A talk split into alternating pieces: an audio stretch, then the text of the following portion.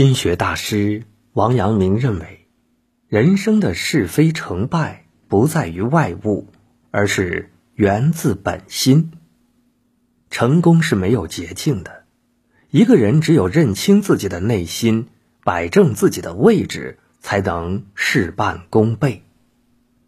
老子说：“知人者智，自知者明。”认清别人，你就是智者；认清自己，你就称得起圣名了。认清自己，战胜自己，从古到今都不容易。王阳明就是一位这样凤毛麟角的圣者。除却哲学成就，他也曾经带领精兵在短短几个月内荡平作乱数十年的匪患，却坦言。破山中贼易，破心中贼难。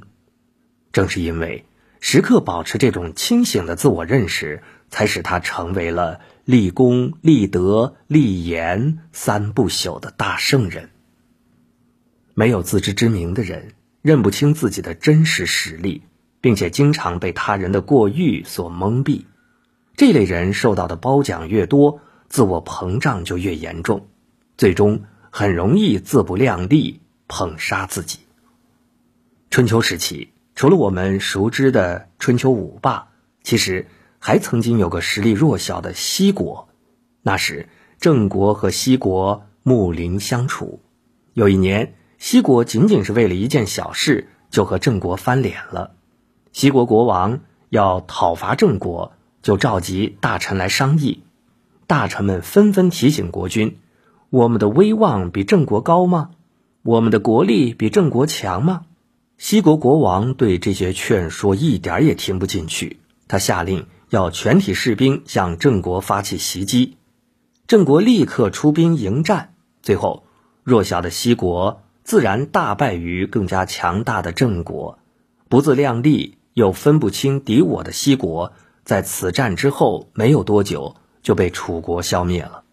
做人不想吃大亏，就要有自知之明；做事不想跌跟头，就得量力而行。王阳明说：“人须在世上磨，方能立得住，方能静亦定，动亦定。”艰难困苦其实是磨砺心灵的良机。在芸芸众生之中，我们都不是圣人，只有经历挫折的磨练和困难的考验。才能真正认清自己，着眼人生。回首自己的青春岁月，你是否有过这样的念头？为什么我每天都流着汗水，辛苦的奋斗，却依然活成了一副平凡的模样？凭什么那些看上去更轻松的人，却能靠一个出身就拥有更顺遂的人生？执念、嫉妒。攀比、模仿，不过是于事无补又徒增痛苦的肤浅，都无法帮助你改变处境。攀比这种愚蠢的念头，也只有愚人对此念念不忘。智者只会与自己比较，心之所念，不过就是超越自我。《汉书·礼乐志》中写道：“与其临渊羡鱼，不如。”退而知往，只有认清自己，找准自己的方向，才能有所成就。因为嫉妒别人的成就而沿着别人的足迹前进，就算你在这条路上走得再远，这也是别人的路，到头来终究只会让你迷路。人这一生就是要在摸爬滚打中不断前进，才能看得清前路，记得住归途。扛得起责任，放得下虚名，不急不缓，不骄不躁，回归本心，砥砺前行。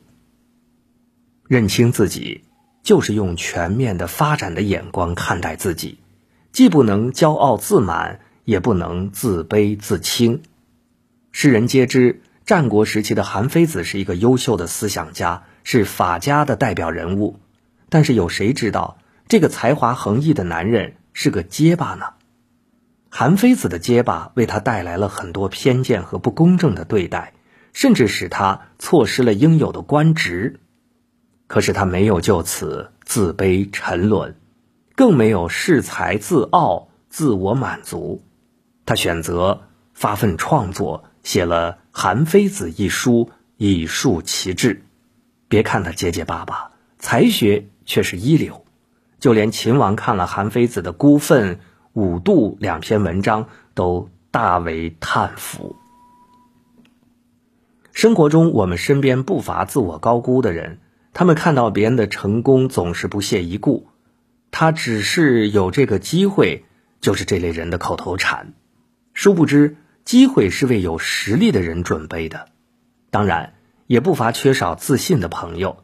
对于一个人而言，最可怕的不是资质平平、不受信任，而是身怀才能而不自信。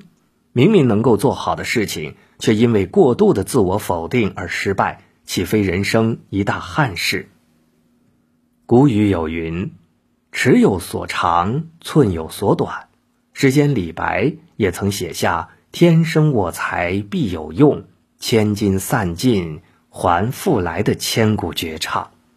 每一个人都有属于自己的能力。一个人只有足够的了解自己，扬己所长，避己所短，才能充分发挥自己的优势，创造更有价值的人生。